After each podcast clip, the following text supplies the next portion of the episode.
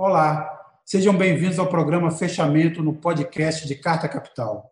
Essa é a versão em áudio do fechamento que você já conhece do nosso canal no YouTube, com debates sobre os principais temas da semana. Carta Podcast. Fechamento. Olá, bem-vindos a mais um programa Fechamento. Meu nome é Sérgio Lírio e eu divido esse programa com o editor Rodrigo Martins. Rodrigo, boa noite.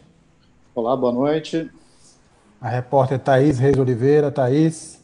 Sérgio, boa noite. Boa noite, Rodrigo. Boa noite, Marrocal. Boa noite aos nossos web espectadores. E de Brasília, o repórter André Barrocal. André, bem-vindo. Oi, Sérgio, boa noite. Boa noite, Rodrigo, Thaís e também todo mundo que nos vê.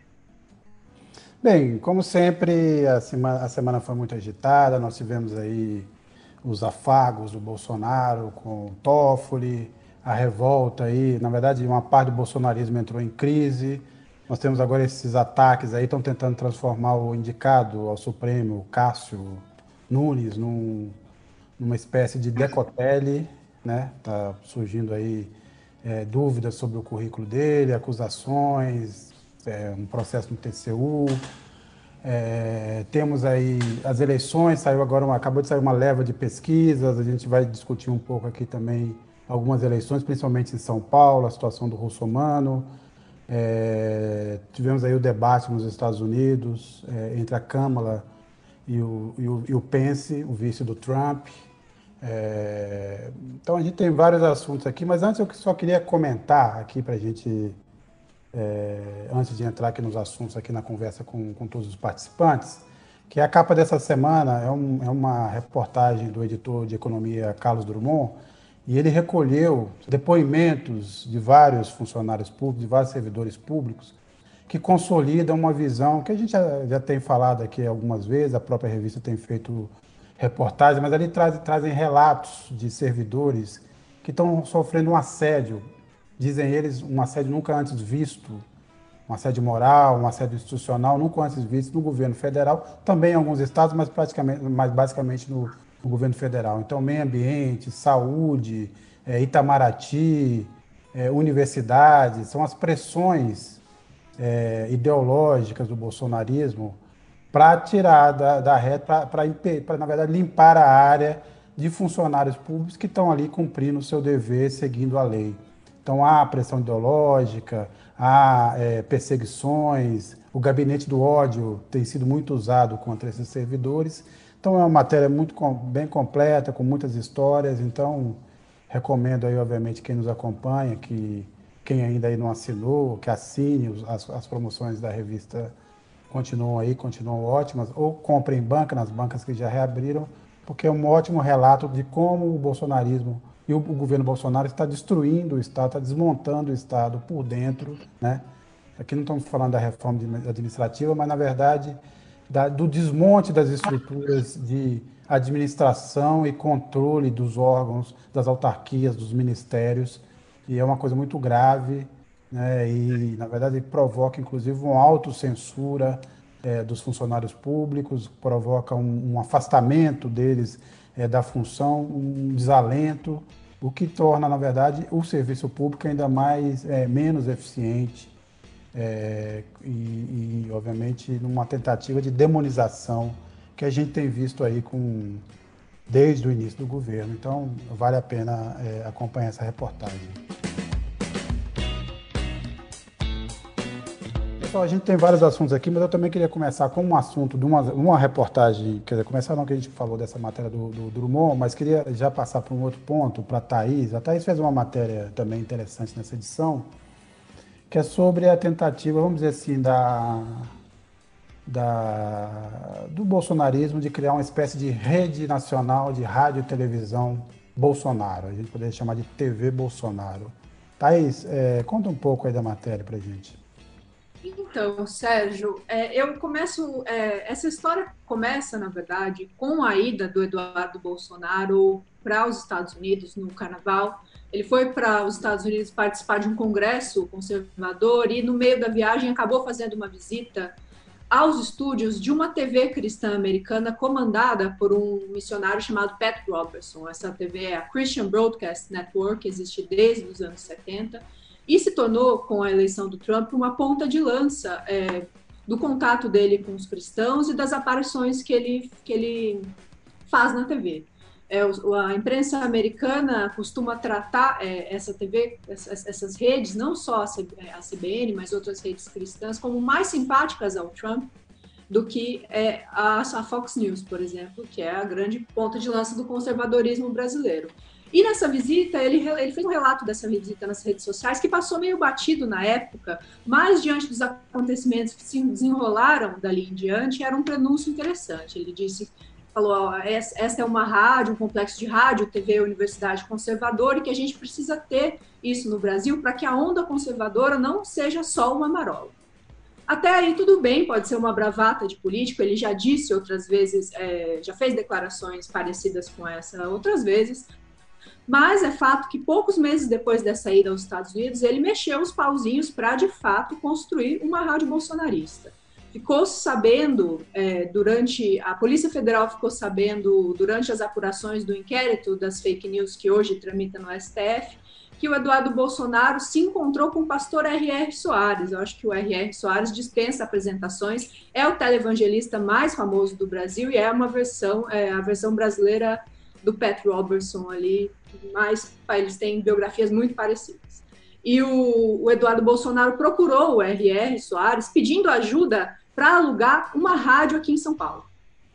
Ele não sabia com quem conversar. O R.R. Soares, segundo o depoimento que ele deu à Polícia Federal, que foi revelado recentemente, em abril, ele conversou com alguns donos de rádios, mas diante do preço é, desse aluguel, a questão acabou não indo adiante. Segundo o que o Bolsonaro declarou a ele, e segundo o depoimento que ele prestou à Polícia Federal, é, o, haveria um amigo dos Bolsonaro que estaria interessado em é, tirar essa rádio do papel.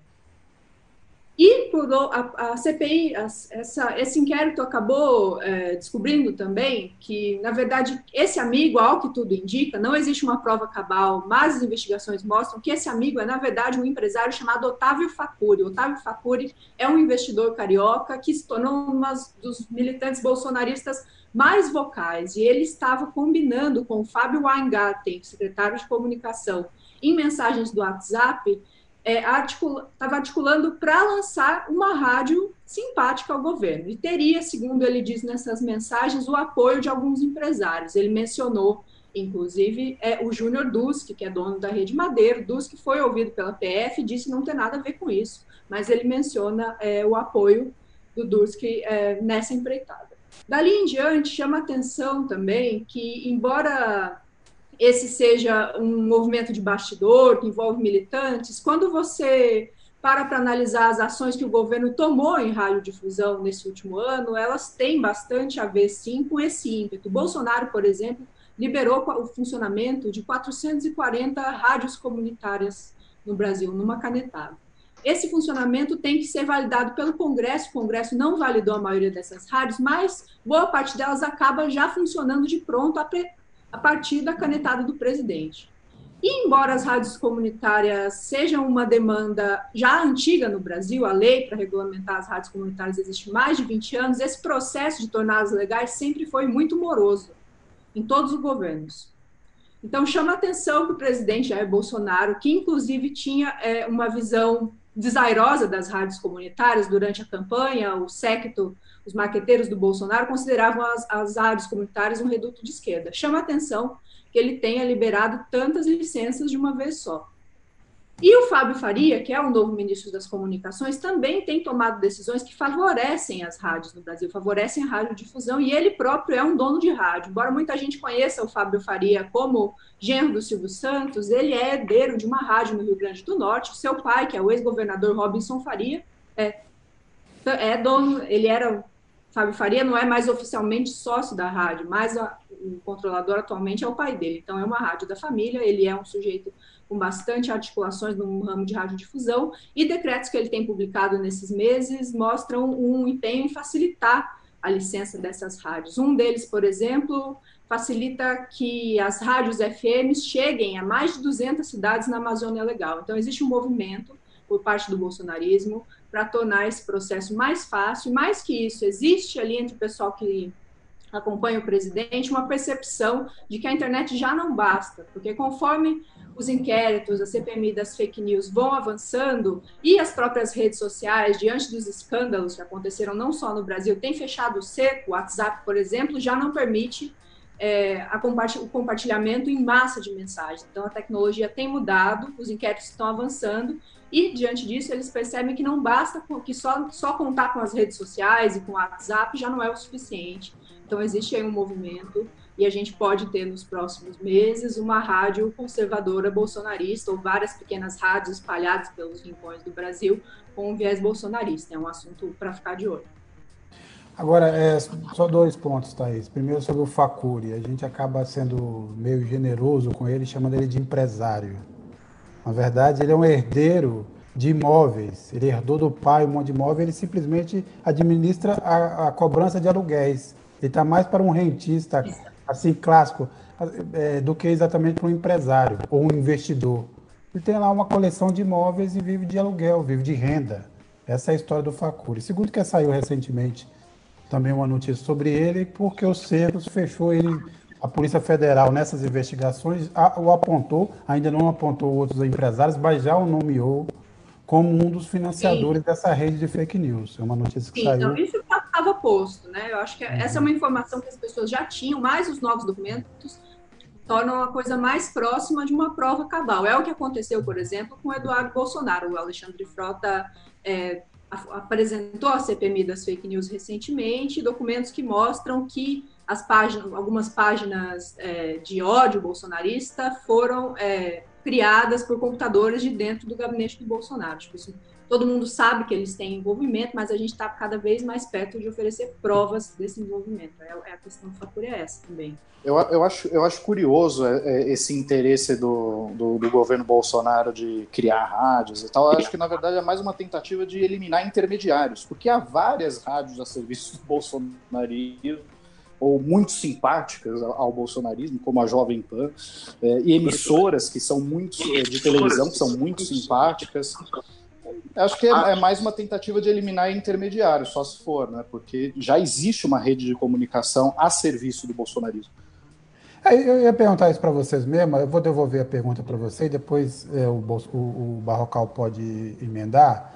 É o seguinte, é, a Jovem Pan tem um projeto específico. A Jovem Pan quer ser uma espécie de Fox News do Brasil. Isso já é um, um desejo antigo do dono. A Fox News, ela, ela, ela não é só uma defensora do pensamento republicano e principalmente do pensamento do Trump. Ela é um, um, um centro de, é, de, espalhar fake news. A, a, Fox News é, na verdade, poderia se chamar até fake news, porque ela distribui muitas mentiras. Ah, saiu um livro recente, é, infelizmente eu vou pedir desculpa aqui aos a quem, não está, a quem não está acompanhando, porque eu não fiz esse, essa, esse trabalho de ter pegado o nome do livro, mas em outra ocasião eu, eu, eu menciono o autor, é um jornalista americano, e ele na, analisou justamente o fato de que a Fox News, ele disse que a Fox News, junto com o Trump, são os maiores responsáveis pelo negacionismo nos Estados Unidos durante a pandemia. Que a Fox News, na verdade, ela chancelou todo o discurso é, é, do Trump. Então, cloroquina, é, gripezinha, né? tudo isso estava é, no centro é, da ação da Fox News. Aí eu pergunto para vocês o seguinte: a gente tem aqui Rede TV, é, a Band, em alguns momentos, a Band News mais do que a Band, o SBT, a Record, é, sem falar na própria Jovem Pan, que são hoje os meios de comunicação que apoiam o bolsonarismo. Agora, você acha que esse conjunto, por exemplo, equivaleria a este comportamento e este peso que a Fox News tem nos Estados Unidos? Rodrigo e depois Barrocal. Olha, eu acho que é um peso significativo, né? A, a, a Record, o, é, o, SBT, eles, eles ocuparam uma, uma, faixa de audiência expressiva na televisão brasileira nos últimos anos. É, tem crescido, né? E, e, eu agora não sei se, se é a ponto de, de chegar a, ao poder que a Fox News tem no, no, nos Estados Unidos, mas não deixa de, de, de, de, ser um trunfo importante né, para o presidente, na minha avaliação. Sim, é, bom, eu acho interessante observar, em primeiro lugar, que esse é um movimento que, no fundo, todo petista acha que o governo do PT deveria ter feito e nunca fez. Né? Criar uma rede de comunicação simpática ou própria, para não depender do, do, do, do establishment midiático. Eu lembro aqui uma história que o senador, o ex-senador Roberto Requião costuma contar. Ele era governador do Paraná no início do governo Lula. E ele diz que, certa feita, numa, numa conversa com o então ministro da Casa Civil, José Dirceu, defendeu que o governo federal criasse uma rede, uma rede pública de televisão. É, e teria ouvido como resposta do José Dirceu o seguinte: não, mas não, a gente não precisa, a gente já tem a Globo. É, então é um, caminho, é, uma, é um caminho natural esse do bolsonarismo. É, em relação ao Otávio Facuri, eu lembro que ele foi citado na CPI das fake news no ano passado pelo deputado Alexandre Frota, antes de o Frota se apresentar agora à Polícia Federal e prestar um depoimento sobre esse mesmo assunto. E ele, na época, ele Frota contou que o Facuri basicamente era um dos empresários que financiavam o bolsonarismo, é, as, as, a, as milícias digitais bolsonaristas. E eu acho interessante também observar, em cima do que disse a Thaís, que a inspiração do Eduardo Bolsonaro é uma emissora cristã nos Estados Unidos, né? É cada vez mais claro que, o, que a principal base social do bolsonarismo hoje, essa é a minha avaliação pelo menos, são os evangélicos. Os evangélicos que somam quase 33 por somam quase um terço do país, né? Existe uma pesquisa que aponta que 31% do país, uma pesquisa do Datafolha do ano passado, 31% do país seria de evangélicos. E o uso dos meios de comunicação é fundamental nesse avanço da corrente neopentecostal dentro dos, da, da, da, do protestantismo. A Igreja Universal do Reino de Deus, com a Record do, do Bispo Macedo, talvez seja o grande exemplo disso, né? Então, enfim, eu acho interessante observar esses pontos aí. O Paulo César da Silva faz uma, uma pergunta aqui. É, é vou passar primeiro para a Thaís, mas depois todo mundo pode comentar, então já vou estabelecer a ordem. Thaís, Rodrigo e Barrocal. É, depois eu concluo. É, pessoal, boa noite. Vocês acham possível a esquerda, a esquerda criar um diálogo com os neopentecostais? Ou eles têm uma agenda própria? Olha, Sérgio, eu acho possível, sim. Eu acho que essas tentativas já acontecem, mas os líderes é, evangélicos pentecostais que hoje têm ideias mais progressistas são minoria é, entre os líderes evangélicos, falam para um público menor, e não só isso, eles têm é, uma. Eles têm menos recursos para fazer essa mensagem chegar a cada vez mais pessoas. A religião, a, a fé evangélica no Brasil hoje está muito, como o Barrocal mencionou, está intimamente ligada à radiodifusão e agora tem avançado com bastante velocidade sobre a internet.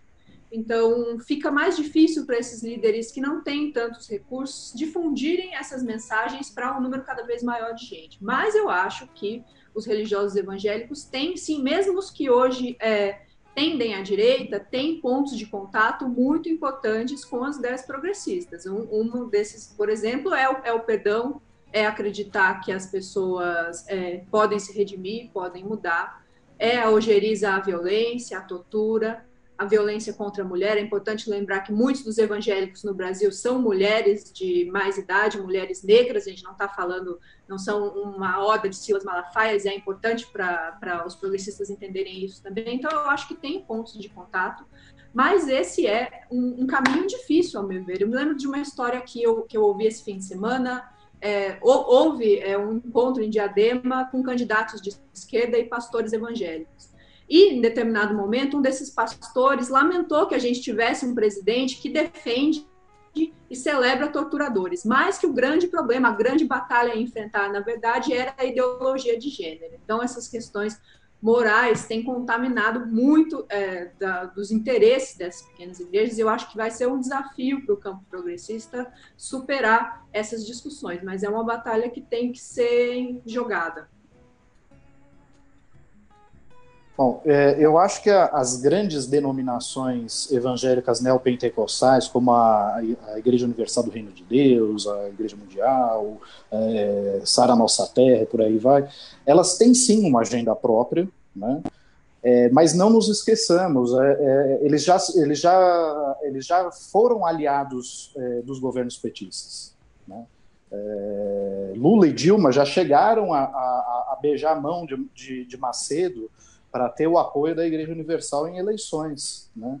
Perdeu esse apoio é, porque eles, justamente por conta dessa, dessa agenda de costumes, né, que, enfim, eles são contra o aborto, eles são contra é, o casamento é, homoafetivo, uma série de, de, de, bandeiras morais, né, e vem no Bolsonaro é, aquele que mais se identifica com, com esses projetos, com seus interesses pessoais enquanto igreja, seja isenção de impostos, é, facilidades para se expandir, para ter é, controle de emissoras de rádio e televisão e por aí vai, seja para tocar a sua agenda é, moral e de costumes também. Né? É, agora, é, então é muito difícil é, conseguir é, é, puxar essas grandes denominações evangélicas para uma agenda efetivamente progressista. Né? É, agora, outro ponto também que eu acho que a gente precisa lembrar é o seguinte: é, quem está hoje na periferia fazendo trabalho de base são as igrejas evangélicas. Né? É, você caminha em qualquer bairro periférico de São Paulo, Rio de Janeiro, Recife, onde for, você vai encontrar uma portinha da Assembleia de Deus, uma portinha da Igreja Universal, uma portinha da Renascer. Se você entrar em favela, vai ter é, as igrejas evangélicas. Se você entrar num presídio, vai ter uma cela que, com cultos de uma, de uma determinada denominação evangélica. São eles que estão presentes no dia a dia e fazendo um trabalho de base, fazendo trabalho social, fazendo que a esquerda deixou de fazer há muito tempo. Né? Então, é, a esquerda se ressente de ter perdido é, contato com, com a população da periferia, de, de é, da, dessa população ter sido sequestrada pela, pelas denominações evangélicas, mas ela abriu espaço para isso. Já cedeu o espaço, o espaço foi ocupado. Agora é difícil reconquistar. Concordo com o que disse o Rodrigo. É, os evangélicos fizeram uma espécie de busca ativa por fiéis que a esquerda deixou, os, os partidos progressistas deixaram de fazer, é, na medida em que não, não, não atuam mais lá na ponta, nas comunidades, uma, por exemplo, com uma sede de um sindicato, a sede de um partido, mesmo uma associação de bairro, esses espaços foram ocupados pelas igrejas evangélicas particularmente por aquelas de, da linha neopentecostal. É, eu entendo também que não dá, é, existe um, um, um instinto do campo progressista de estigmatizar os evangélicos e tratá-los com preconceito. Eu pergunto, vai ganhar uma eleição ignorando um terço do país? É isso? Vai ganhar uma eleição é, é, virando as costas para um terço do país, então eu entendo que a relação tem que ser outra. Não precisa ser nos mesmos termos, obviamente, né, da relação bolsonarismo evangélicos, mas não pode não haver uma relação. Né? É, e chama atenção também que aqui e ali existem alguns esforços por parte de evangélicos de linhagem progressista para tentar estabelecer algum tipo de diálogo. Em julho, por exemplo, foi lançado um manifesto em defesa de uma bancada popular evangélica. Qual é o objetivo dessa bancada, desse manifesto? É fazer vereadores nas eleições municipais de agora. São, são lideranças religiosas que não se sentem representadas pela tradicional bancada evangélica aqui em Brasília, que é uma bancada que representa, na verdade, não os evangélicos fiéis, mas, sobretudo, as lideranças evangélicas. E essas são o principal, de fato, entrave na relação do campo progressista com essa parcela da população, a parcela protestante, e são aqueles que estabeleceram aliança com o presidente Jair Bolsonaro. É, então, é, sobre esse assunto eu queria só algumas, é, fazer algumas observações. Primeiro é o seguinte, obviamente existe um projeto de poder, ele é um projeto de poder de algumas, é, de algumas é, religiões, algumas igrejas. Então, claramente, a Universal tem um projeto. Hoje ela está com o Bolsonaro, é o mais próximo de um político que chegou é, assim, irmanado com os projetos é, dessa, da Igreja Universal, mas a Igreja Universal, em especial, pensa ainda em ter o seu próprio presidente. Então, o, o Partido Republicano foi criado para isso. O próximo passo é, quem sabe, eleger algum representante do, representante do Republicanos para presidente da Câmara e criar um caminho para isso. Hoje o Bolsonaro serve, é mais confiável, vamos dizer assim, do que outros presidentes com os quais a, a, a Universal se aliou, mas eles ainda sonham nesse projeto, esse projeto particular. Segundo ponto, é, a exceção da eleição de 2018, que eu vou depois comentar aqui no último, no último item, o voto evangélico, a gente também acha que, assim, que é um voto unificado, maciço e igual. Não é, ele reproduz exatamente, se você olha o histórico das eleições brasileiras, ele reproduz exatamente o que outros é, segmentos reproduzem. Então, os, os católicos, as mulheres, é, os negros, é, os de formação melhor ou não, tem lá a sua é, preferência, tem uma tendência assim, mas ela, na verdade, os votos se distribuem dessa forma. Então, muitos dos eleitores do Bolsonaro em 2018 e outras eleições votaram na Dilma, votaram no Lula, e não necessariamente como não, ninguém segue, ninguém segue a orientação do padre do papa, ninguém segue 100% a orientação de uma celebridade, de um cantor, nem, os, os fiéis não seguem 100% a vontade ou a posição dos seus líderes, né, dos seus pastores, dos, desses que dizem falar em nome é, dos fiéis. Não é bem assim, eles não têm, eles não entregam os rebanhos 100% e o mundo político sabe disso. Agora, houve um, eh, tem um movimento que é um movimento mundial, e aí sim explica muito a eleição de 2018, o quanto o peso, o quanto foi maciço o voto no Bolsonaro nesse meio evangélico, que é esse movimento cristão, na verdade protestante mundial, saído dos Estados Unidos, que reúne um monte de coisa, que reúne, é, é, é, se une a essa extrema-direita do ponto de vista político, que se une aos interesses, por exemplo, de um, de um, de uma, dos republicanos mais radicais, que se reúne ao pensamento assim dos, dos, é, é, dos rednecks, desses defensores assim do, da América profunda, né, da, é, que inclusive junta vários, é, muitos, muitos é, é, que alimentam teorias de conspiração. Isso foi um movimento mundial financiado e que inclusive inclu, encontra inclusive é, é, relação com esse é, Kenon e com outras é, é, seitas, vamos dizer assim, mais radicais. Então isso foi um movimento muito específico é, que mexeu na política mundial, teve efeito nos Estados Unidos, na América Latina, na Europa, na África, e tem que saber se ele ainda vai continuar tendo fôlego, porque eles também estão sendo, em, em, em boa medida, sendo combatidos nos Estados Unidos. Né? Você vê, ao mesmo tempo, nas redes sociais, uma maior preocupação de barrar é, a, as mensagens, os comunicados desse grupo. Então, eu acho que a eleição de 2018 foi, foi muito marcante, foi muito específica, e a gente precisa saber se isso vai se reproduzir, por exemplo, em 2022. Então, acho que esse é um pouco do cenário. Agora, de forma geral, o voto evangélico ele varia, mas vocês têm razão absoluta de que o, o campo progressista abandonou um espaço de conversa na, na, periferia que foi ocupado pelas igrejas. E, obviamente, a pauta mudou. Né? Hoje em dia, a gente não poderia ter muito mais facilidade para lidar com temas de costume e eles ficaram mais complexos. Então, você tem hoje uma, uma muitos jovens, é, mulheres, é, que seriam beneficiados por se a gente avançasse nessa pauta, pauta de costumes, que, na verdade, hoje são fazem uma grande rejeição a essa pauta.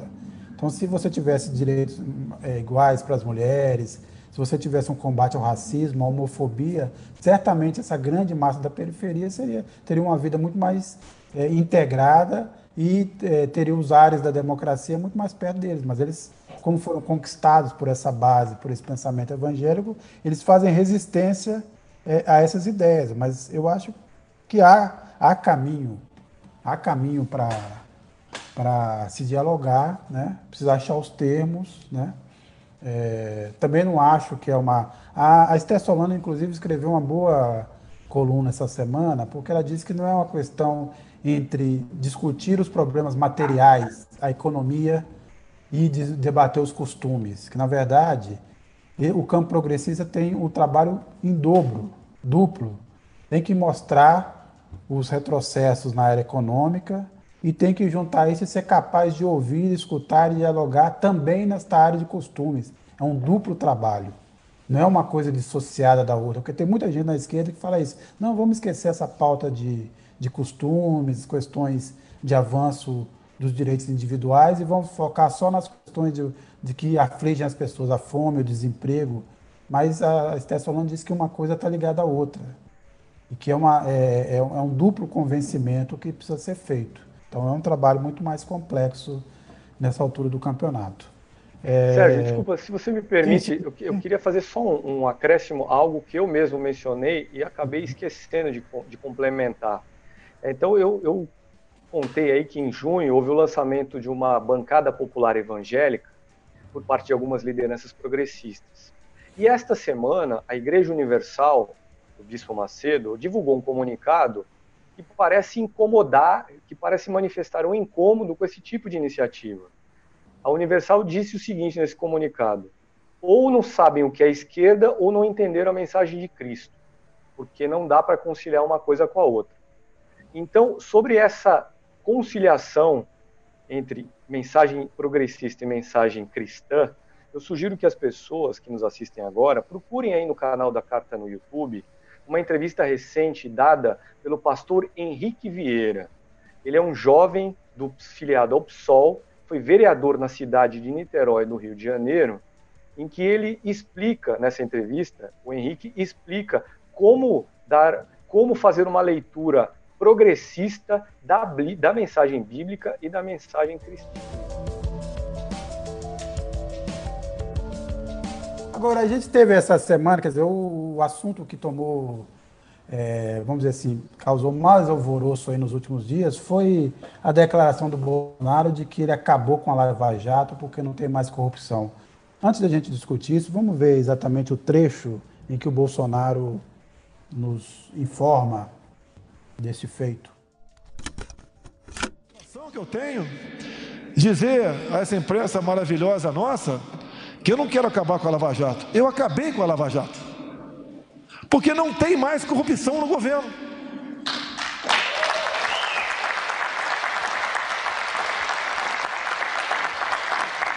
Eu sei que isso não é virtude, é obrigação. Olha aí, a gente pode fechar a Polícia Federal, acabar com o Ministério Público, acabar com a Contradoria, que a corrupção acabou.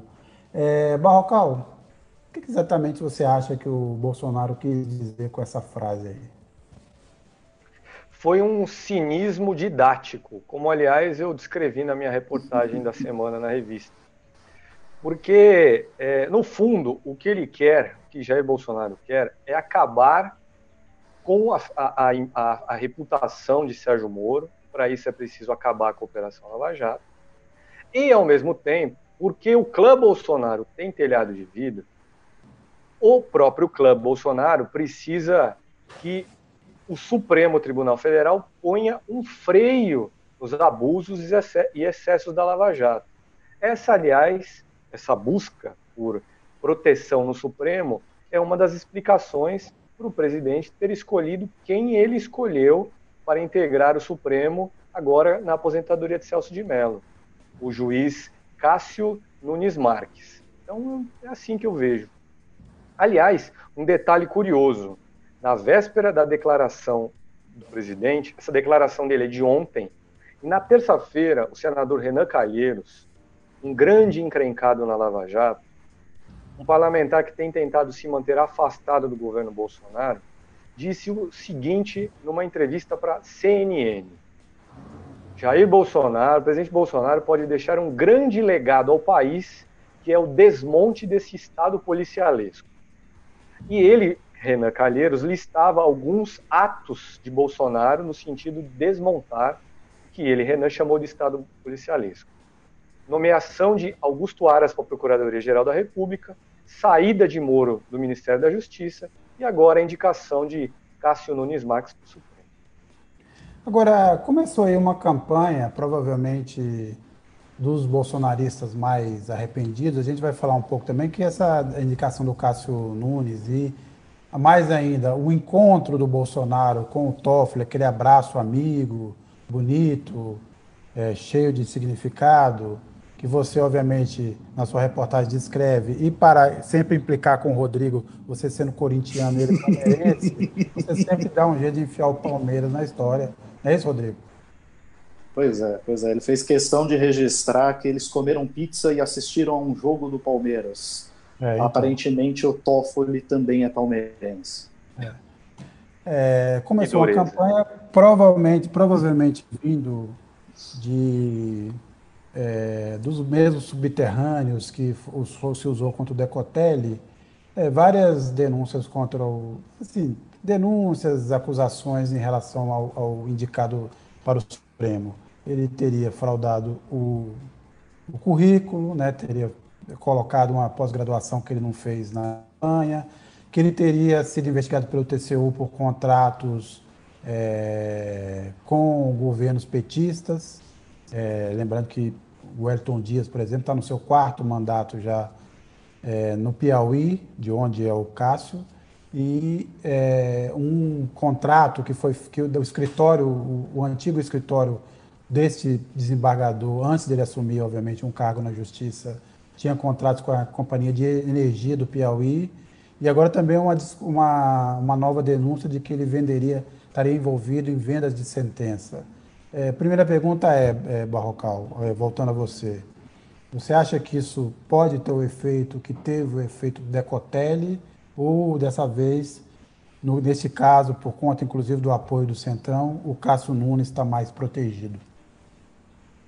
Olha, o Decotelli, ele acabou tendo a sua indicação para ministro da Educação implodida por problemas curriculares. Problemas curriculares que a gente vê também no caso de Cássio Nunes. É, se, se, se, a situação de Cássio Nunes Marques se resumisse a problemas curriculares, eu diria com toda certeza que não a escolha dele para o Supremo pelo presidente Bolsonaro não implodirá.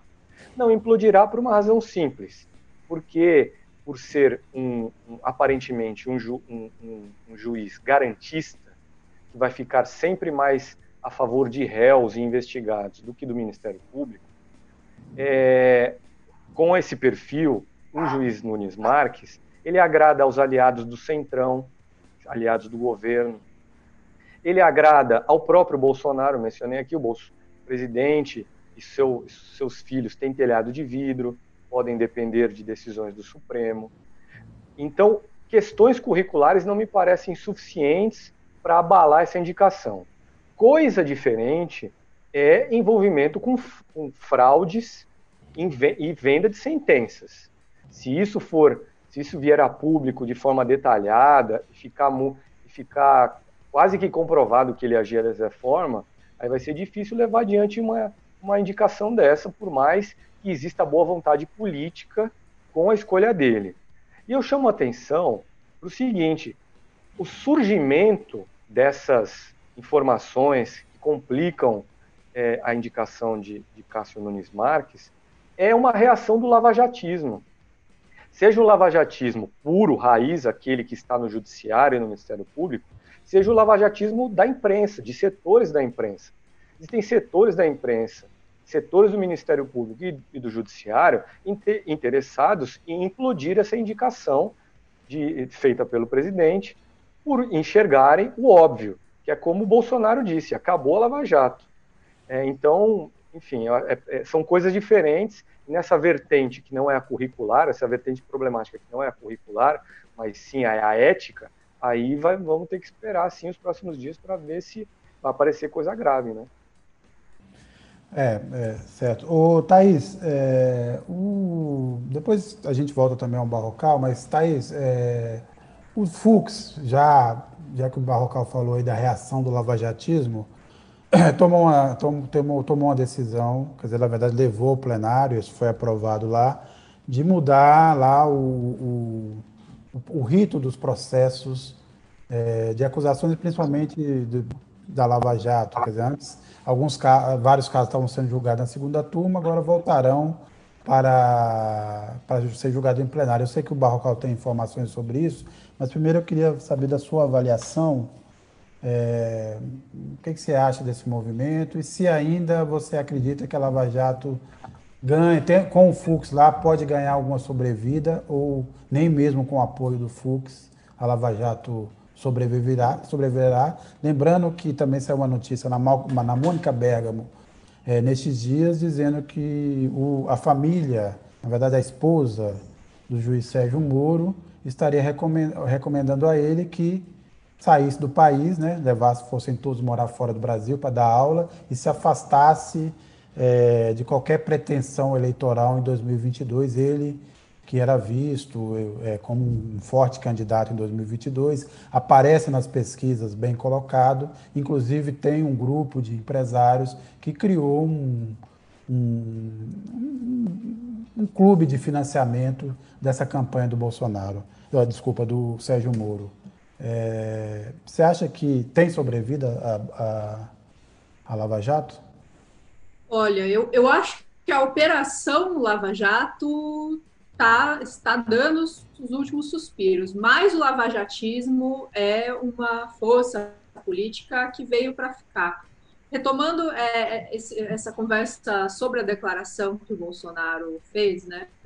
Eu acho que ela não serve sequer para é, despertar paixões entre os lavajatistas, porque eu acho que uma ideia muito sedimentada e que é, angariou é, apoio público à Lava Jato é a de que bastava tirar o PT do governo para que a corrupção cessasse. Eu acho que isso é ponto pacífico entre muitas das pessoas que defendem a Lava Jato até hoje.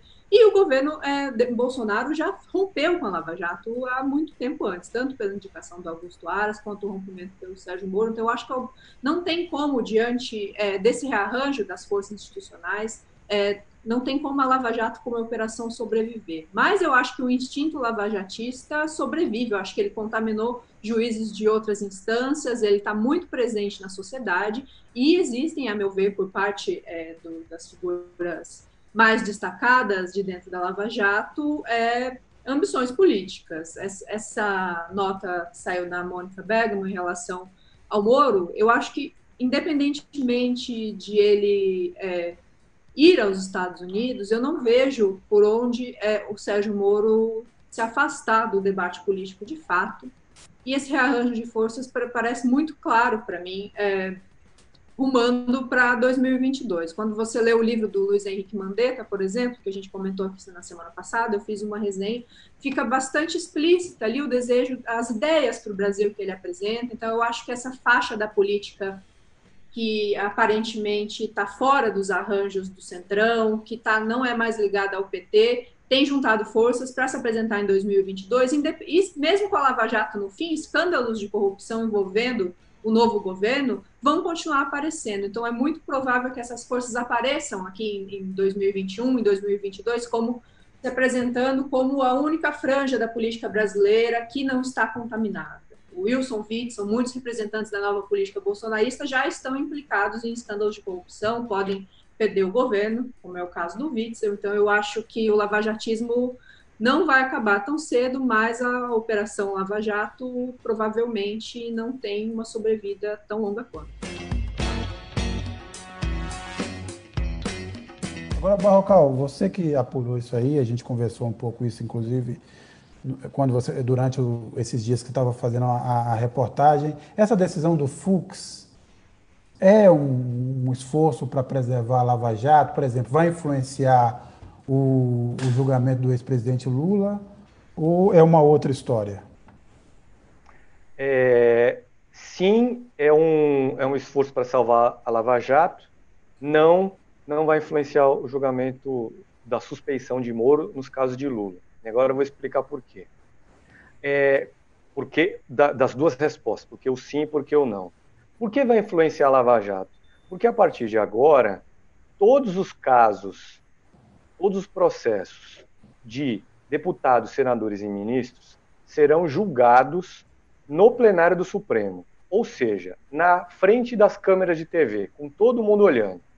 Como era até agora, como foi entre essa, é, esse procedimento de julgar no plenário pessoas detentoras de foro privilegiado, como deputados, senadores e ministros, existiu até 2014. O Supremo mudou essa sistemática porque naquela época a Lava Jato estava começando e o, mens o dito mensalão estava terminando e esse julgamento do mensalão consumiu muito tempo do Supremo. O que o Supremo decidiu então naquela época? Bom, vamos tirar do plenário e jogar para nossas duas turmas, porque aí as decisões vão ser mais rápidas. O que aconteceu agora, essa semana, por iniciativa de Luiz Fux, que é um lavajatista, foi retomar o procedimento vigente até 2014.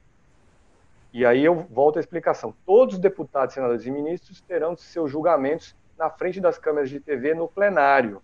Nas turmas, são julgamentos meio no escurinho. As emissoras de TV não transmitem, a TV Justiça não transmite. Então ali fica mais fácil para um juiz passar a mão na cabeça de um réu que seja amigo dele, sem pagar um preço político por isso. É por essa razão que foi um movimento pró-Lava Jato.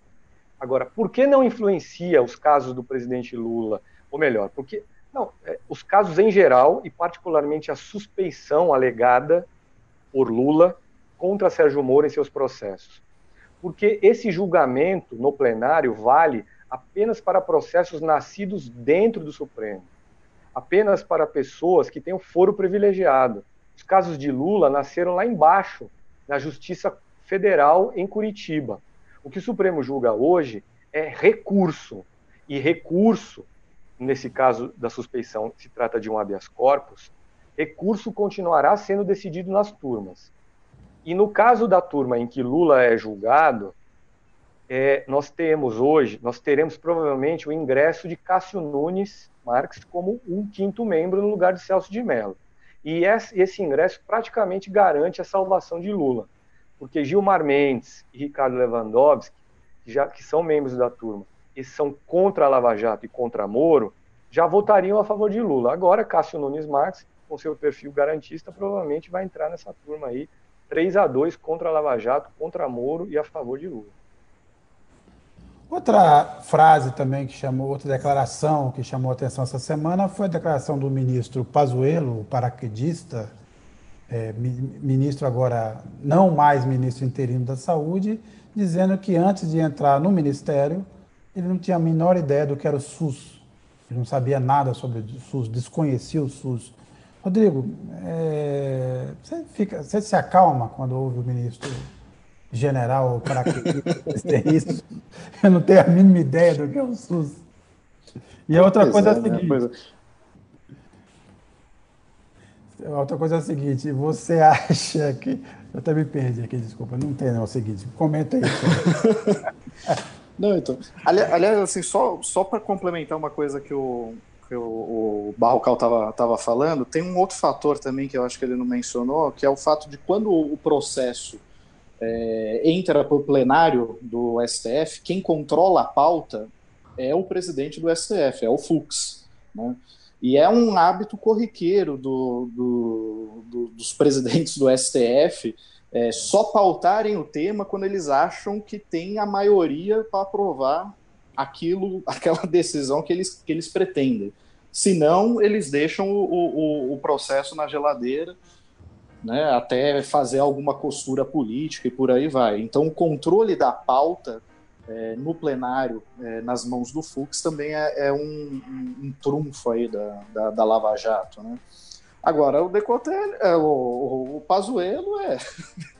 Enfim, eu não tenho... É, é, na verdade, o que ele disse não, não me surpreende. Eu, tinha, eu, eu, acho que todo mundo sabia que ele não fazia a menor ideia do que estava fazendo no, no, no, no Ministério da, da, da, Saúde, não sabia o que era o SUS. É, e isso se traduz da forma como o Ministério enfrentou a pandemia desde que ele assumiu interinamente o, a, a pasta. Né?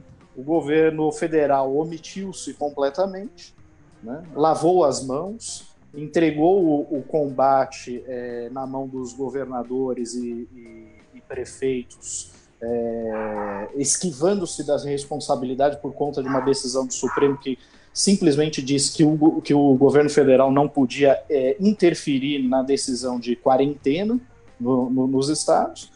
E o, o, governo federal ele se limitou a repassar é, verbas para para estados e municípios, favorecendo inclusive é, os partidos aliados do, do, do, do, governo, e o resultado nós vimos. Né? São mais, é, estamos beirando aí 150 mil mortes é, pelo novo coronavírus. O Brasil tem o segundo maior número absoluto de mortes, mas também figura entre os seis ou sete é, países com maior é, número de mortes é, por 100 mil habitantes do mundo. Né? Então, é, é, não, não, não me causa nenhuma surpresa essa, essa declaração sincera do, do ministro Pazuello. Thaís, você né, na quarta-feira mediou um, um, debate de saúde, reunindo a Mariângela Simão, que é diretora na OMS, né, brasileira que ocupa um cargo de direção na OMS, o Esper Calas, que é um, infectologista, e o Gonçalo Vecina, que foi é, que também é especialista na área, foi, foi é, fundador da Anvisa, né? Da Anvisa. É, o Brasil chegou, bateu, a, ultrapassou a marca dos 5 milhões de infectados, nós estamos aí com mais de 140 mil mortos. O ritmo, obviamente, caiu nesse momento, nós estamos numa, numa faixa hoje 600, 700 mortes por dia. É mais baixo, obviamente, do que a gente estava vivendo, mas ainda é um, um, patamar alto. Então, se eu pudesse, assim, realmente dar um, um, um, resumo, assim, na verdade, era uma discussão um pouco sobre a vacina e com a Maria Angela, que também tem essa dúvida. O Trump, por exemplo, promete para os Estados Unidos uma vacina em dezembro. O Brasil, o, o, o Dória fala numa vacina também em janeiro, que começaria a ser é, distribuída para médicos, para o pessoal da saúde, depois para professores. É...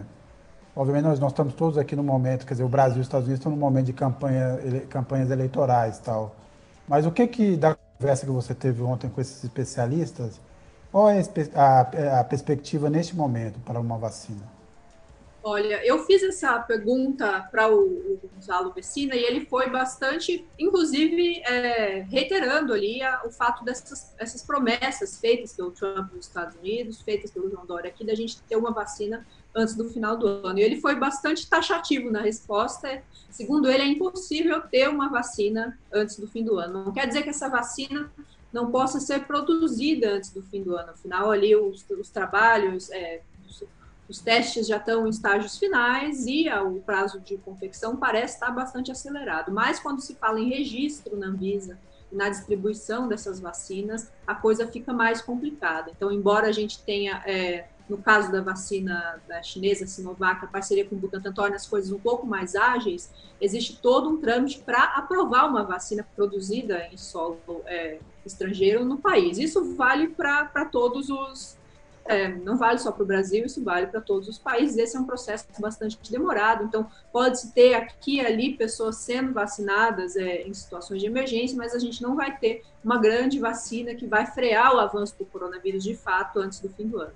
E foi um papo bastante é, muito rico, né? Eu recomendo a todo mundo que está vendo aqui a gente depois é, assistir. Eles estavam super à vontade, trouxeram informações é, muito importantes a respeito do avanço da doença e, e o que me marcou assim é o fato deles terem é, elencado alguns erros na condução da pandemia, não só no Brasil, mas no mundo todo. No Brasil, por exemplo, o que os três destacaram é o fato da, do Ministério da Saúde não ter colocado para operar a nossa máquina de atenção básica, que é uma estrutura é, bastante capilarizada e especializada no combate a doenças infecciosas. Então, por falta de EPIs, os agentes comunitários da saúde, o programa de saúde da família, outros mecanismos ali não entraram em ação a tempo de conter o avanço da doença, porque independentemente do coronavírus ter chegado no carnaval ou ter chegado em março, o fato é que uma vez no Brasil ele se espalhou sem controle pelos rincões do país. Toda cidade hoje praticamente tem um caso de coronavírus e a gente não vive, não está vivendo um surto de uma onda e uma segunda onda. A gente está vivendo um tsunami que agora começa a dar sinais de refluir. E eles é, reiteraram bastante a importância de, de, haver um diálogo entre sociedade e entre as instituições para que a gente não cometa os mesmos erros nos próximos meses de pandemia que vem adiante. E, e, e pensando nessa frase do Pazuello, eu fico muito preocupada, porque o Pazuello é quase um não ministro da saúde. Ele veio ali como um, um tampão depois da queda do Mandetta e do Tais, o fato de ser militar é, serviu para dar uma sensação de ordem no Ministério da Saúde, que era um, a desordem estava trans, transpareceu muito nessa fase, nessa troca de guarda entre Taish e Mandetta, mas ele de fato fez muito pouco e não demonstra qualquer conhecimento em saúde pública. Me preocupa que ele continue sendo ministro nos próximos meses, sendo que a gente tem muita coisa a enfrentar. E uma delas é repactuar a sociedade. Você tem hoje pessoas que estão no grupo de risco já estão obrigadas a trabalhar há meses, crianças sem escola, pessoas que, embora não sejam do grupo de risco, estão apavoradas com o fato de sair de casa, enquanto isso tem tido a, a saúde mental eh, em frangalhos. Então, tem muitas coisas a resolver e para a gente pensar nos próximos capítulos do que vai ser é, essa pandemia, é preciso repactuar todas essas coisas. Sem um governo que mantenha um diálogo honesto com os demais poderes, com a sociedade, é muito difícil. Lembrando, né, Saltaí, dois pontos importantes. Primeiro, o OMS fez um alerta essa semana dizendo que faltam 34 bilhões é, de dólares para que, as, para que a, a, pesquisa global, essa tem um, tem um consórcio global tentando desenvolver uma vacina que possa ser distribuída é, por mais países, porque a gente sabe que várias das experiências também são experiências locais, né? Então, os Estados Unidos tem lá e, e, e o Trump já garantiu a maioria da produção interna para eles. A China tem, tem a sua vacina, mas vai vender e está fazendo acordo com vários países, é o mesmo caso da vacina de Oxford, e tem essa pesquisa desse, desse consórcio, que seria uma coisa para ser distribuída, inclusive, para países mais pobres, e faltam 34 bilhões. A segunda é que saiu uma notícia aí de do, apareceu o acordo que o Brasil fez, que na verdade a Fiocruz assinou com a AstraZeneca. E ela dá um poder excessivo à AstraZeneca. A AstraZeneca, inclusive, pode definir quando ela acha que a pandemia acabou e, portanto, reajustar os preços. Por quê? Porque no momento de pandemia há um acordo para você comprar vacina a preço de custo.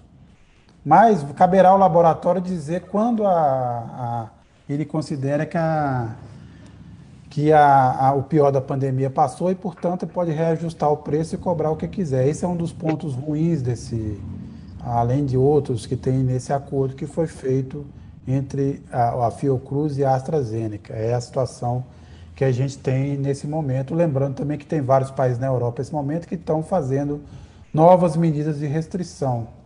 Né? Paris, é, Madrid, é, várias cidades da Bélgica, a Alemanha está estudando, voltar atrás em várias medidas de flexibilização que eles tomaram nos últimos meses, porque, embora os números de mortes não tenham aumentado, os números de casos dispararam. É, hoje, se você tem contaminação diária na França, na Alemanha e na Espanha, acima do que do pior período da pandemia que, que eles viveram, que foi março e abril. Então, esse também é uma questão a prestar atenção. Acabou de sair aí, no, a Datafolha acabou de anunciar uma, uma série de pesquisas eleitorais em várias cidades. Eu queria destacar um ponto específico aqui. Eu vou, conversar com o Rodrigo.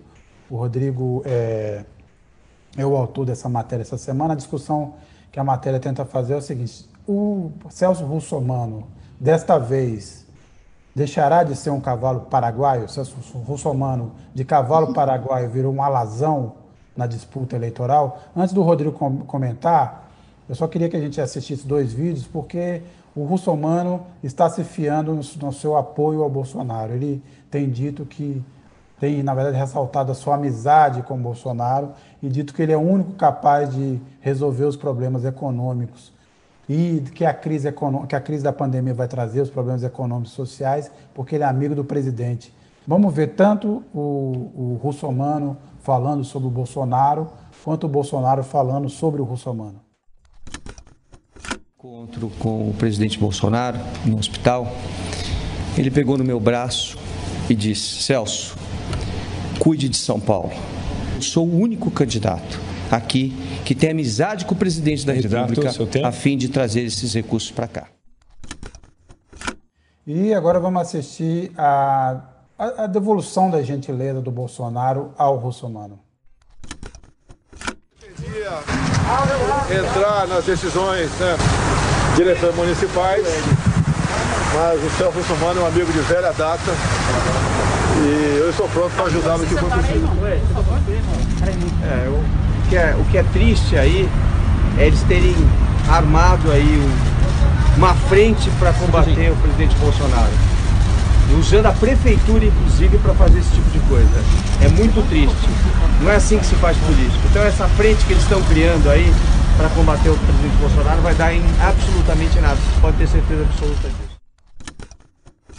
É, Rodrigo, então, é, você que fez essa reportagem, é, desta vez o Russomano tem mais chances de vencer a eleição em São Paulo ou não?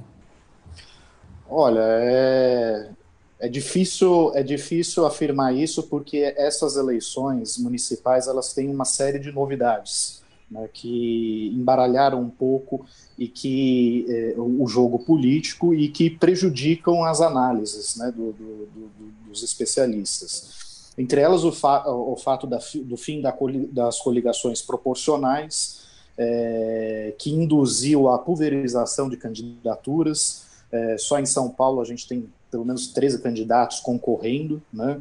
É, a esquerda está dividida em várias candidaturas é, em São Paulo, Orlando Silva, é, Gilmar Tato pelo PT, o Boulos pelo PSOL. Né?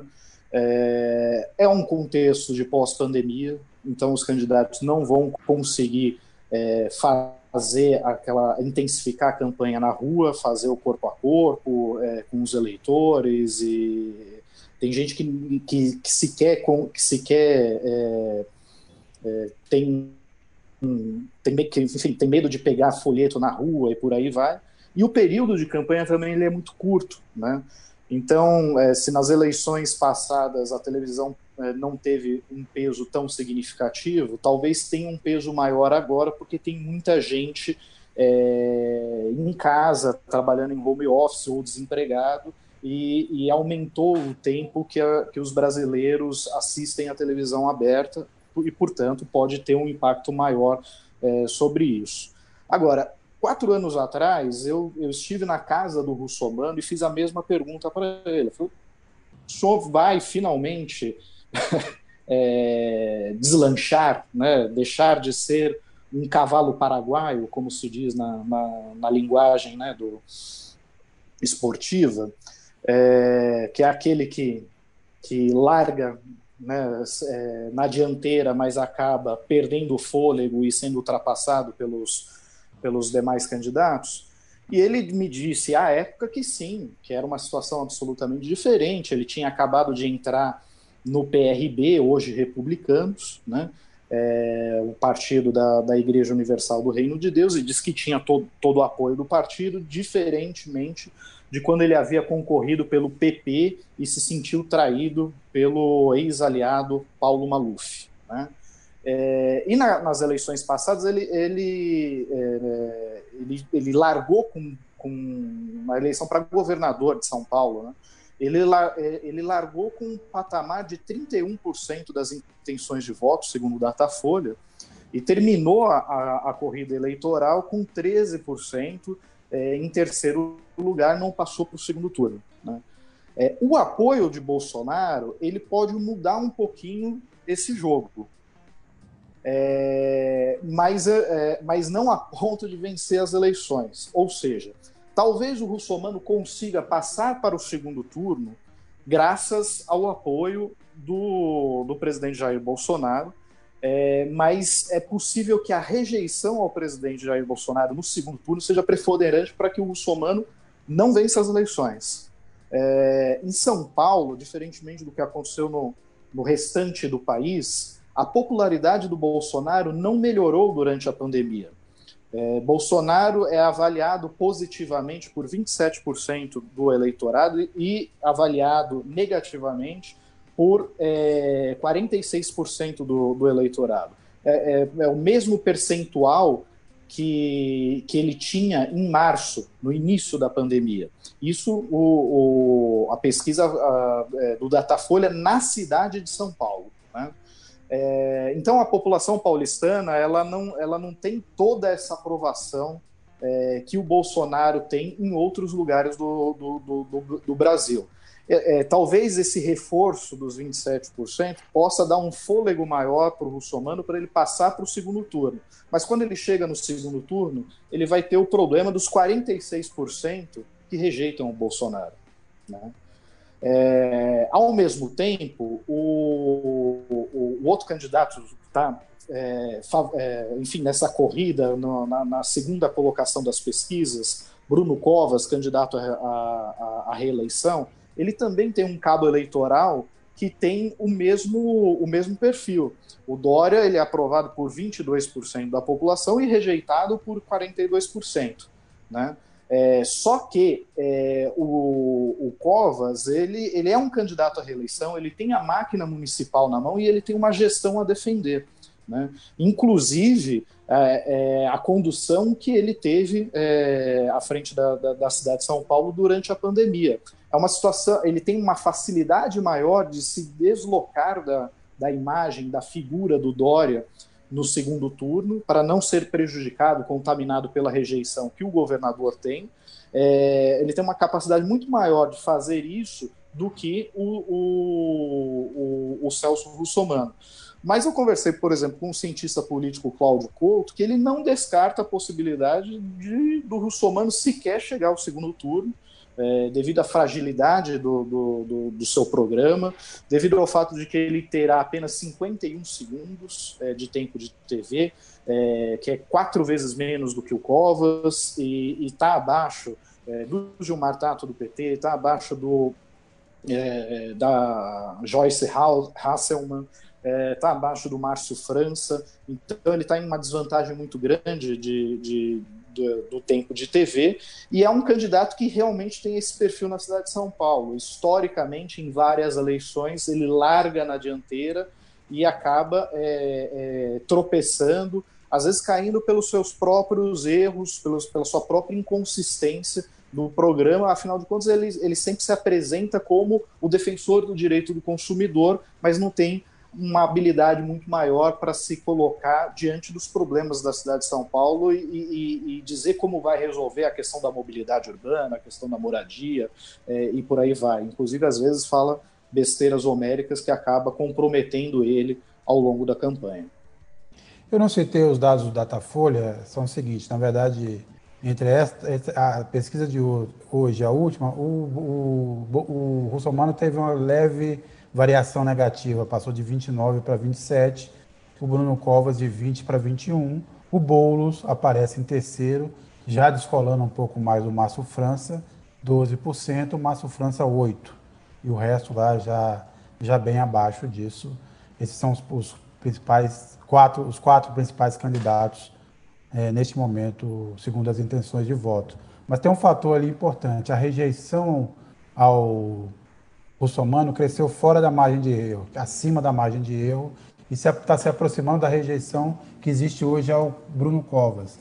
Bruno Covas tem uma rejeição de 31%, o russomano tem uma, uma rejeição de 29%. Aí precisa avaliar se essa rejeição, esse crescimento da rejeição ao russomano tem a ver com o fato dele ter se colado ao Bolsonaro. E tem o fato também de que o, o, o Boulos se tornou mais conhecido, mas a rejeição dele não cresceu tanto. O Boulos está na faixa dos 24% de rejeição. É, na verdade, oscilou de 24% para 23%, que é um patamar razoável nessa, nessa questão. Então, ainda esse jogo é, em São Paulo ainda vai ficar como no resto do, vai ficar ainda mais claro, é, como no resto do país. Lembrando que amanhã, a partir de amanhã, começa o, o horário eleitoral gratuito. As campanhas realmente estão apostando muito no horário eleitoral gratuito, inclusive por conta das restrições de fazer campanha em rua. Está muito complicado. Eu estou fazendo essa, essa série de entrevistas aí por cartas, cartas das eleições e pergunto para eles como é que está sendo fazer campanha. Você pensa em alguém que é pouco conhecido, alguns candidatos em várias cidades, pouco conhecidos, que são obrigados a usar máscara, a manter o distanciamento social. Como é que eles vão ser reconhecidos pelo eleitor? Como é que eles conseguem ter essa proximidade com o eleitor? Então ficou muito complicado fazer campanha, fazer campanha de rua. E quem tem a máquina, quem conhece a máquina eh, das redes sociais, por exemplo, como Boulos, é, consegue tirar vantagem disso. O Boulos, por exemplo, vai compensar o, o pouco tempo na TV com uma espécie de reality show na, nas redes sociais. Vai ser acompanhado 24 horas por dia. Mas vários desses candidatos não têm esse traquejo, não têm equipe, não têm dinheiro, não têm apoio para fazer isso, não têm experiência. Então, é uma campanha muito complicada e talvez realmente o tempo de rádio e TV pese é, desta vez mais do que vinha pesando. A gente sabe que nos últimos, nas últimas eleições é, o horário eleitoral gratuito estava perdendo relevância e as redes sociais estavam ocupando esse espaço. Então precisa ver também, precisa ver também como vai funcionar a máquina de fake news é, nessas eleições. Há de novo denúncias de é, disparos em massa no WhatsApp, precisa saber como isso vai fazer, como isso vai funcionar e se a Justiça Eleitoral vai ter condições de controlar esse processo. Agora, Barrocal, o, voltando ao, ao, Bolsonaro, o Bolsonaro fez uma declaração esses dias e eu queria que você comentasse. É, ele, na verdade, disse. Na, na, verdade, ele não fez um comentário, há uma a reportagem dizendo que, o, que foi feito isso. Como ainda não se chegou a uma conclusão como financiar o renda cidadã, aparentemente agora eles vão estender o, o orçamento de guerra para o ano que vem, uma ideia, inclusive, do, do Renan Calheiros, que eu não sei se dá para ser chamado nessa altura de neo-aliado, mas é alguém que resolveu ajudar de alguma forma e talvez até controlar a incontinência e a incapacidade do Paulo Guedes. Mas o governo ainda não tem ideia, a equipe econômica quer tirar dos pobres para dar para os paupérrimos, o que seria um problema grave é, na imagem do Bolsonaro, mas o Bolsonaro aparentemente pediu para adiar a discussão sobre renda cidadã para depois das, das eleições, porque ele pretende varrer o PT do Nordeste. Então, primeiro, você acha que, dadas as condições, o Bolsonaro vai varrer o PT do Nordeste? E segundo, caso o PT venha perder, realmente não ter nenhuma grande conquista eleitoral em algum ponto do país, o Bolsonaro pode é, tomar esses louros para si ou ele está vendo uma situação ali e está se aproveitando para dizer, ó, eu vou acabar com o PT já que o jogo está mais ou menos dado? Olha, é um varrer o PT do Nordeste. Eu não, não está claro se essa é uma declaração fiel, essa é uma notícia que atribuiu, é, houve uma notícia que atribuiu essa declaração a ele, mas seria também um objetivo compreensível, porque afinal o Nordeste é onde o PT tem mais força, foi a região em que Bolsonaro teve a sua pior votação na eleição de 2018. E se o PT mantiver a sua força agora, lá na região, na eleição presidencial de 2022 já partirá de um patamar mais robusto para disputar a presidência. Então, esse objetivo do presidente é compreensível do ponto de vista político. E mais, hoje, ele, Bolsonaro, depois de ter se aliado ao Centrão, está cercado de líderes desse tal Centrão que são do Nordeste. Muitos deles são do Nordeste o, o, o, o, líder do bloco centrão na Câmara dos Deputados, o deputado Arthur Lira, é de Alagoas. É o nome mais cotado aí dentro do, do desse bloco para disputar a sucessão de Rodrigo Maia na presidência da Câmara em fevereiro. O ministro Rogério Marinho, do Desenvolvimento Regional, é que é um ministro que tem feito oposição a Paulo Guedes dentro do governo, é um ministro é um político do Rio Grande do Norte, que tem interesse em levar o presidente é, a ter sucesso na região.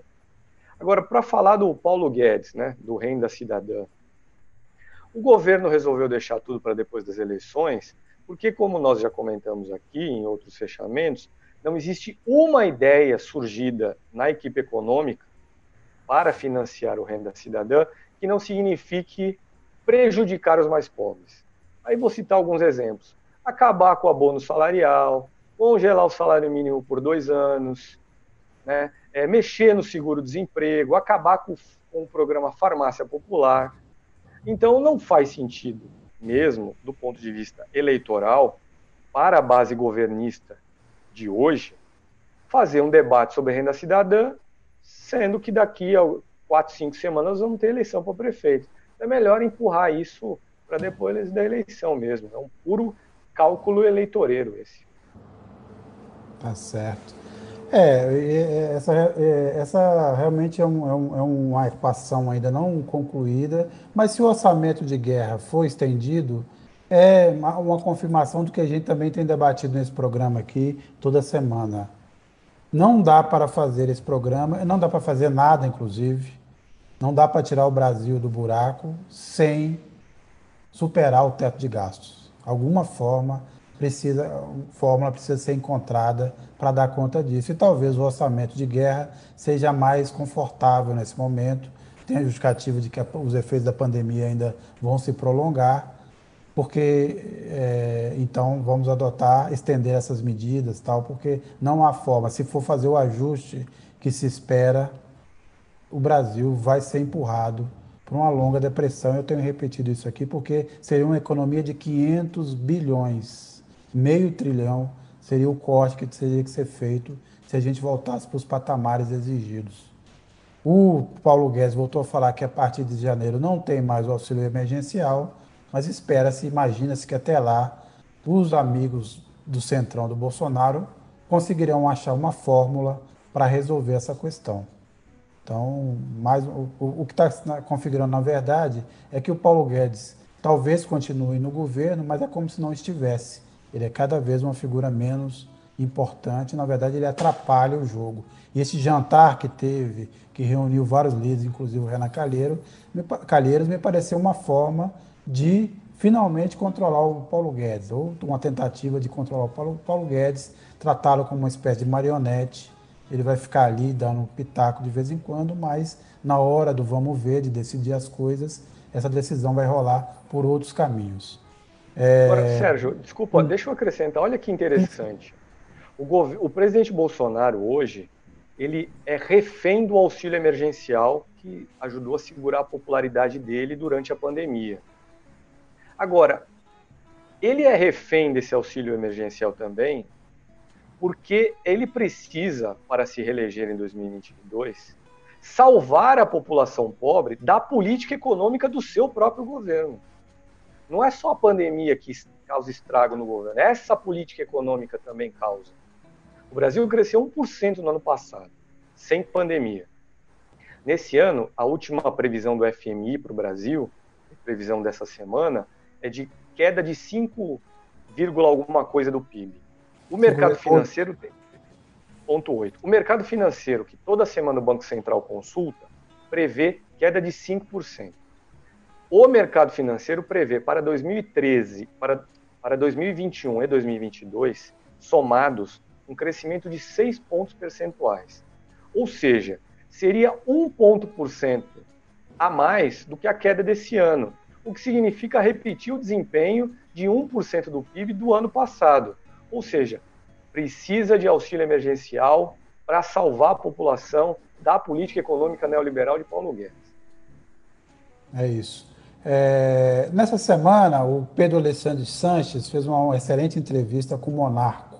Monarco, um sambista, velha guarda da Portela, muitos sucessos. A entrevista é muito interessante. O Monarco disse uma coisa muito interessante. Ele está com muita saudade dos amigos dele da, da velha guarda da Portela. Ele está com 87 anos mas ele diz o seguinte: eu, eu não brinco nessa situação, eu respeito o isolamento social. Então, aí, o monarca, um grande exemplo, ainda, é, nessa altura, é o monarco, eu e talvez vocês aí que estão respeitando o isolamento social, porque eu olho aqui para a rua aqui e não vejo ninguém mais respeitando o isolamento social. Mas vamos ouvir o Pedro Alexandre, é uma matéria muito interessante dessa edição, na verdade, uma entrevista. Conta aí para gente, Pedro. Rural dessa semana traz uma entrevista exclusiva com o sambista Monarco. Ele segue em atividade com 87 anos de vida e continua sendo o integrante mais importante e mais experiente do grupo musical da velha guarda da Portela. Monarco é um portelense de coração, fala muito sobre isso na nossa entrevista, conta várias histórias, inclusive uma surpreendente de quando ele era jovem e trabalhava na Associação Brasileira de Imprensa e trabalhava esfregando a mesa de bilhar de ninguém mais, ninguém menos que o maestro Heitor Villa-Lobos. Monarco foi peixeiro também, entre outras várias profissões. Essa é a nossa história da semana. Até a próxima. Obrigado. Mas o que, que você acha que o pessoal aí que está nos acompanhando deveria prestar atenção nesta semana?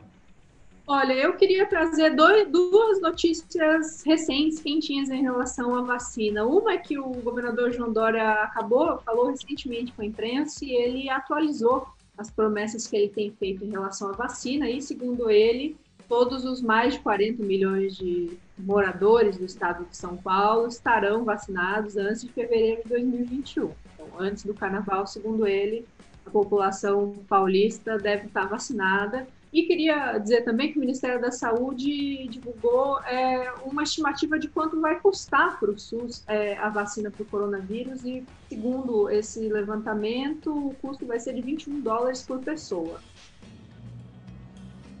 Não é barato realmente, e essa questão com a AstraZeneca parece dar para eles é, mais vantagens, como o Sérgio mencionou, em relação à negociação com o Brasil, então não é certo, mas é importante ter esse número em mente para saber quando de fato houver vacina, quanto ela vai custar aos cofres públicos e se esse preço está dentro do praticável. É, Rodrigo, quais são, quais são é, suas dicas? Eu tenho é, dois, dois assuntos. Um é, é que o, o STJ, ele, uma decisão histórica, mandou a, o Tribunal Regional Federal é, julgar três delegados envolvidos em sequestros, torturas e mortes durante a ditadura, é, porque ele entende que a lei de, da anistia é, isenta os, os agentes é, da repressão apenas na área criminal, mas não abrange ações civis que resultam em pagamento de indenização às vítimas é, e tampouco sanções administrativas, que envolvem perda de cargo público ou cassação de aposentadorias. Então, é uma, uma, uma frente nova que se abre para responsabilização dos torturadores é, que até hoje estão impunes no, no Brasil.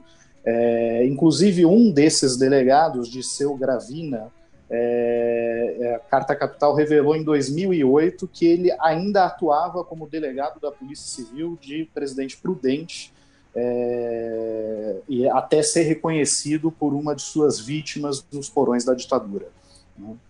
E a, a, a, outro assunto que eu acho que a gente precisa acompanhar, ficar de olho nos próximos dias, é essa, a, essa denúncia feita pelo deputado Alexandre Frota, é, que apresentou dados à Polícia Federal que supostamente ligam é, Eduardo Bolsonaro, o deputado Eduardo Bolsonaro, filho 03 do presidente, diretamente com a, é, é, é a disseminação de fake news é, e, enfim, se esses dados estiverem corretos, isso está na mão da Polícia Federal, talvez nós tenhamos novidades. E, por fim, é, direto da Vila Quaquá, a Hollywood brasileira, manda no zap no sábado, a partir das 13 horas, não percam. Barrocal, aliás, o Barrocal também tem uma entrevista amanhã, né, Barrocal? Isso, amanhã às quatro da tarde, aqui no canal da Carta, no YouTube, eu entrevisto o professor Elson, que é o candidato do PSOL à Prefeitura de Florianópolis. É a única capital, Florianópolis é a única capital, em que todos os partidos progressistas estão unidos em torno de uma única candidatura, é, que é a dele, professor Elson, que disputa o cargo pela terceira vez. Então vamos conversar sobre as possibilidades dele na campanha, sobre as possibilidades de redição dessa união, que me parece improvável, né, no plano nacional das, da, dos partidos progressistas na eleição de 2022, por exemplo. E fora, obviamente, a, a, entrevista, o que você acha mais que o pessoal aí precisa prestar atenção? Ah, vou, vou destacar dois pontos também aí. Seguir a Thaís e o Rodrigo. O primeiro ponto é, novamente, Luísa Trajano, a empresária Luísa Trajano, dona do Magazine Luiza. Ela anunciou, a empresa dela anunciou em meados de setembro que abriria um programa de trainee exclusivo para negros. Aí, esta semana, nós vimos um defensor público da União, Jovino Bento Ribeiro, entrar com uma ação na justiça e acusar o Magazine Luiza de racismo reverso. Ou seja, buscar atender a população negra, historicamente, que sofre uma herança pesada no Brasil de 300 anos de escravidão, na opinião desse defensor público, é racismo. É curioso, porque a defensoria pública, em geral, tem pessoas que defendem, ao contrário, as pessoas, me desculpa a linguagem popular, mais ferradas.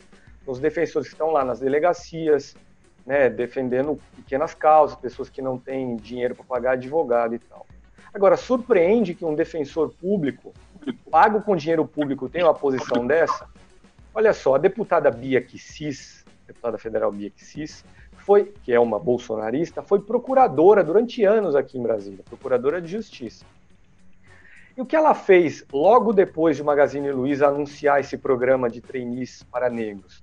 Ela publicou uma foto nas redes sociais do, ministro, do ex-ministro Mandetta é, é, pintado de negro e uma foto do ex-ministro Sérgio Moro pintado de negro também, sugerindo que os dois se inscrevessem no programa de trainee e fossem atrás de empregos lá no Magazine Luiza, o que é uma forma também de racismo na parte dela. Veja só, racismo de alguém que foi procuradora de justiça no passado.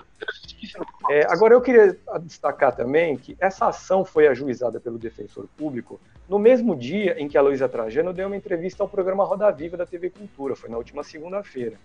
E nessa entrevista, a, a Luísa Trajano foi questionada sobre se apoiaria a taxação de grandes fortunas, a taxação dos ricos no Brasil. Bom, ela é uma das dez maiores fortunas brasileiras. E essa pessoa cuja empresa vai abrir um programa de trainee para negros disse: não, veja bem, eu acho que não tem que taxar rico, não. Vou dar dinheiro para o Estado sem saber para onde esse dinheiro vai no final das contas. Então são dois lados, né? Existe a Luísa Trajano, que defende aí uma política afirmativa, mas também existe uma empresária que é contra a taxação dos ricos. E a segunda história tem a ver com Covid. O presidente Jair Bolsonaro, veja só, condoído com a situação de Donald Trump, seu ídolo, Trump que pegou o Covid, manifestou-se né, nas redes sociais em defesa de que ele, Trump, melhore logo. Ele e a primeira-dama norte-americana. Aí eu pergunto, quem dos 145 mil brasileiros que morreram de Covid recebeu qualquer palavra parecida por parte do presidente da República? Quem entre os familiares desses 140 mil mortos recebeu qualquer palavra parecida por parte do presidente da República? Ganha um doce quem responder sim. Você sabe, né, Barrocal, uma vida americana vale mais do que 200, 200 milhões de vidas brasileiras, principalmente a do Trump, que nem se conta, porque é um. Está acima de tudo, né? É um ídolo, né? É um ídolo. É, é um ídolo. É, eu, da minha parte, vou fazer um comentário aqui. Queria que o, o pessoal da produção aí mostrasse uma foto, não sei se vocês viram, virou até meme. É uma foto da Luísa Ambiel, uma imagem da Luísa Ambiel no programa Fazenda. Luísa Ambiel, para quem não se lembra, não tem idade, ficou muito famosa porque era da banheira do Gugu, né? Uma, uma atração do sábado. E aí virou meme porque as pessoas olharam para essa foto da Luísa Ambiel e acharam que ela tá a cara do Bolsonaro. Isso virou uma piada nacional. E eu fiquei pensando nisso junto com o calor. O calor me fez esses dias muito pensar no, no inferno tal. Eu não acredito, mas pensei nisso. Então eu, eu refleti sobre isso e pensei o seguinte: se o inferno existir, ele na verdade não é uma coisa que as pessoas ficam queimando ali no calor, que são açoitadas, que são penduradas. Na verdade, eu acho que o inferno, na verdade, acaba lidando com a inversão de certas obsessões é, dos indivíduos. Então eu fico pensando o seguinte: o sujeito que era assistia, assim, vamos dizer assim, por uma questão cultural, assistia todo sábado o Gugu para ver a Luísa Ambiel na banheira e sonhava com a banheira do Gugu e com a Luísa Ambiel. Então, no inferno é a banheira, do, o cara vai para a banheira do Gugu, só que quem, quem está lá não é Luiz Ambiel, é o Bolsonaro, com a cara do, da, é o Bolsonaro Luiz Ambiel.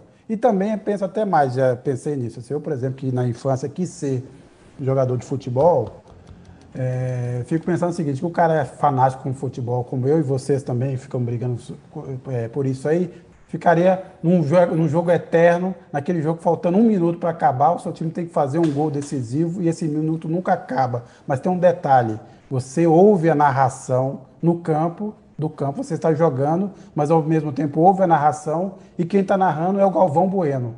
Então, eternamente, esse um minuto que não acaba, sob a narração do Galvão Bueno. Esses, para mim, são dois exemplos do que seria o inferno caso ele existisse. É, é isso, eu queria agradecer.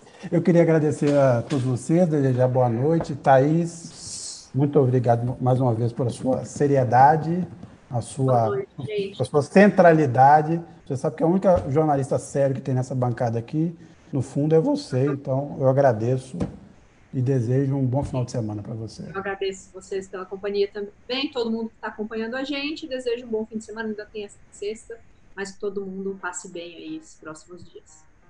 Barrocal. Boa noite, Sérgio, Rodrigo, Thaís, todo mundo que nos assiste e força aí para aguentar esse calorão insuportável. É isso. Rodrigo? Bom, aqui na Vila Quaquá, os Alpes brasileiros, a gente não está sofrendo tanto, mas pessoal, um bom fim de semana para todos e até a próxima. Vamos lá, até mais. Obrigado. Carta Podcast. Fechamento.